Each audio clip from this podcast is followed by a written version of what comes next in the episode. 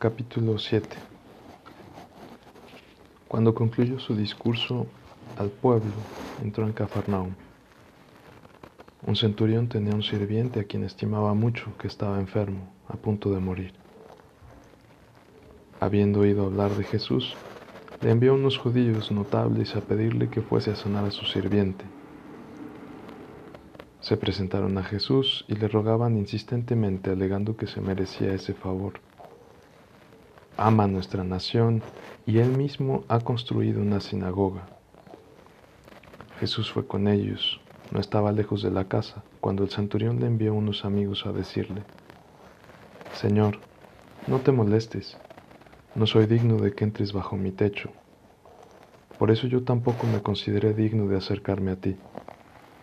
Pronuncia una palabra, mi muchacho quedará sano, porque también yo tengo un superior y soldados a mis órdenes. Si le digo a este que vaya, va. Al otro que venga, viene. A mi sirviente que haga esto y lo hace.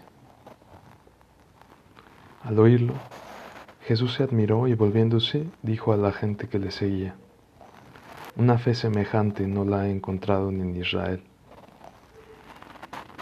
Cuando los enviados volvieron a casa encontraron sano al sirviente.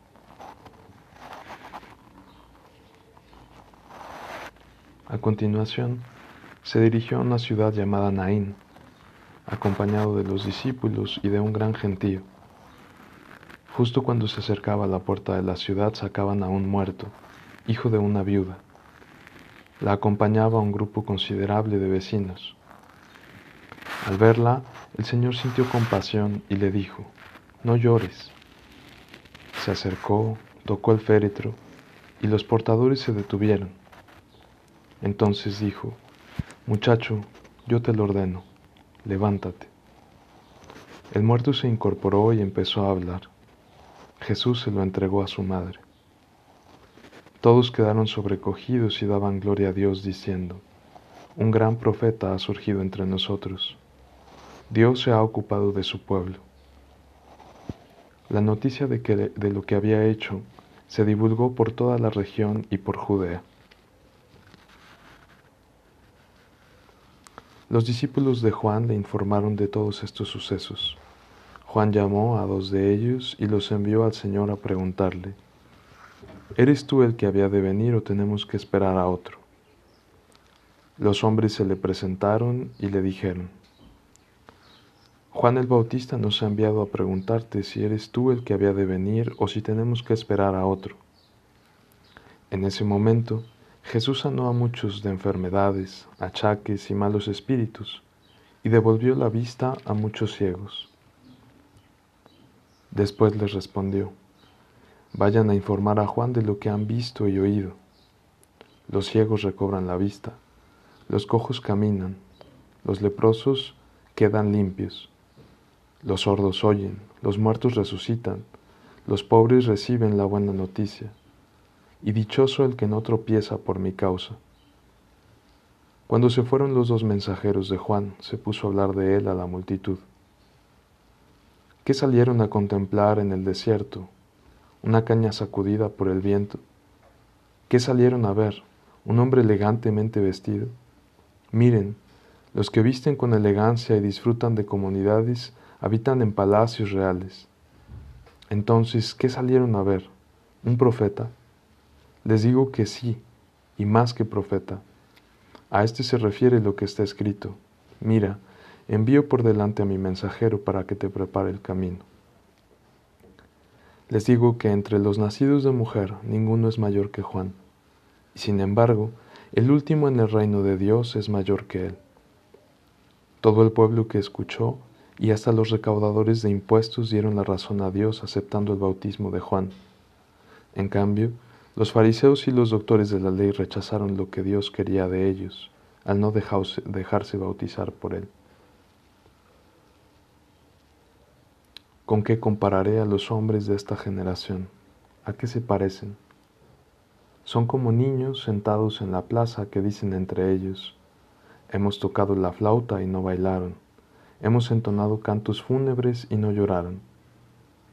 Vino Juan el Bautista que no comía pan ni bebía vino y dicen, está endemoniado.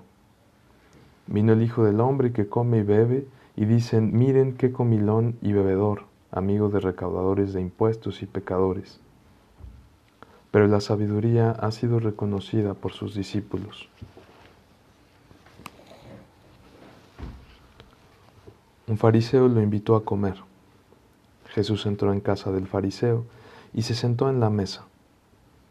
En esto, una mujer pecadora pública, enterada de que estaba la mesa en casa del fariseo, acudió con un frasco de perfume de mirra, se colocó detrás a sus pies y llorando se puso a bañarle los pies en lágrimas y a secárselos con el cabello. Le besaba los pies y se los ungía con la mirra. Al verlo, el fariseo que lo había invitado pensó, si éste fuera profeta, sabría quién y qué clase de mujer lo está tocando, una pecadora. Jesús tomó la palabra y le dijo, Simón, tengo algo que decirte. Contestó, dilo, maestro. Le dijo, un acreedor tenía dos deudores. Uno le debía quinientas monedas y otro cincuenta. Como no podían pagar, les perdonó a los dos la deuda. ¿Quién de los dos lo amará más? Contestó Simón. Supongo que aquel a quien más le perdonó. Le replicó, has juzgado correctamente. Y volviéndose hacia la mujer, dijo a Simón, ¿ves esta mujer? Cuando entré en tu casa, no me diste agua para lavarme los pies ella me los ha bañado en lágrimas y los ha secado con su cabello. Tú no me diste el beso de saludo desde que entré. Desde que entré, ella no ha cesado de besarme los pies. Tú no me ungiste la cabeza con perfume, ella me ha ungido los pies con mirra. Por eso te digo que se le han perdonado numerosos pecados por el mucho amor que demostró. Pero al que se le perdona poco, poco amor demuestra. Y a ella le dijo, tus pecados te son perdonados. Los invitados empezaron a decirse entre sí, ¿quién es este que hasta perdona los pecados? Él dijo a la mujer, tu fe te ha salvado, vete en paz.